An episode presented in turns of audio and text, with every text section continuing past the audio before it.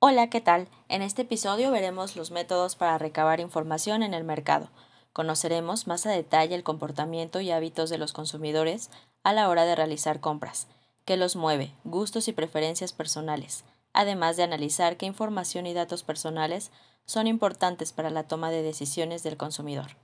La recopilación de información y datos personales es un método que permite a las marcas recabar información de sus clientes actuales y asimismo de aquellos que pueden convertirse en consumidores potenciales. Realizar este tipo de investigación les ayuda a las marcas a conocer gustos, preferencias, hábitos de consumo, frecuencia con la que compran los productos o acuden a ciertos puntos de venta. De igual forma, nos permite conocer cómo influyen las características de cada sector comercial o grupo de consumidores de acuerdo a sus dinámicas de compra, como lo es su género, edad, ocupación, nivel educativo, nivel socioeconómico, profesiones, entre otros datos, los cuales servirán para la toma de decisiones y desarrollo de las estrategias de marketing que impacten positivamente en las ventas e ingresos de las marcas.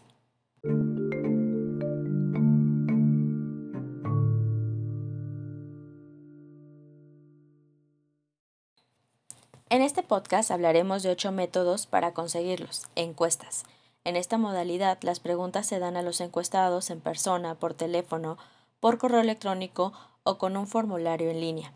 Pueden ser cerradas o abiertas. En cuanto a las preguntas cerradas, hay muchos tipos diferentes. Dicotomía, dos alternativas, como sí o no, opciones múltiples, los checkbox, algunas escalas de valoración, la escala Likert, que es una versión común que incluye cinco opciones, entre muy de acuerdo o muy en desacuerdo. Matrix, en donde las opciones se presentan en una cuadrícula, o la demográfica, en la cual se pregunta por información como género, edad u ocupación.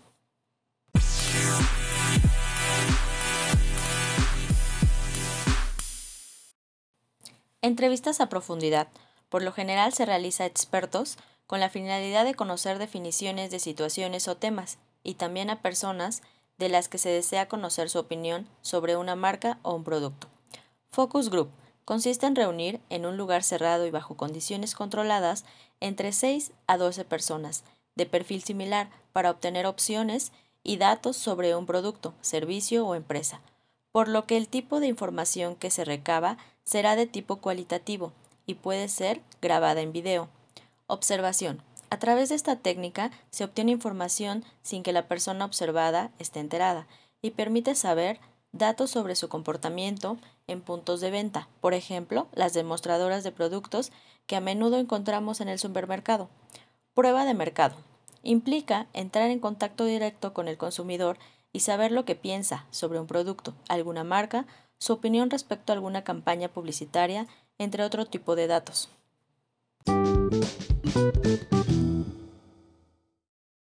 Sondeo se caracteriza por hacer preguntas orales breves y concretas a una pequeña muestra o pocas personas, buscando que las respuestas sean concisas. Social Media Listening.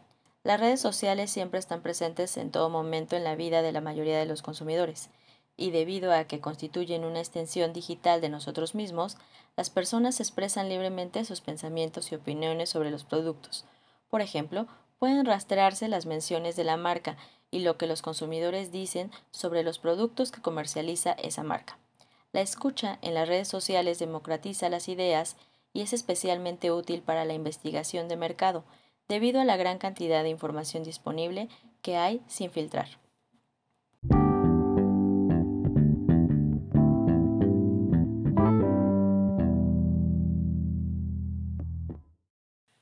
Por último, tenemos al análisis competitivo. Es una forma de investigación de mercado altamente estratégica y específica, en la cual el investigador analiza a los competidores de su empresa. El análisis competitivo comienza definiendo el producto, servicio o marca y segmento del mercado. Es fundamental ver cómo las marcas se comparan con sus rivales. Este análisis podría hacerse desde una perspectiva de marketing con cobertura de relaciones públicas, contenido producido, presencia y fidelidad de los consumidores en las redes sociales. También puede ser desde el lado del producto, tipos de oferta o estructura de precios.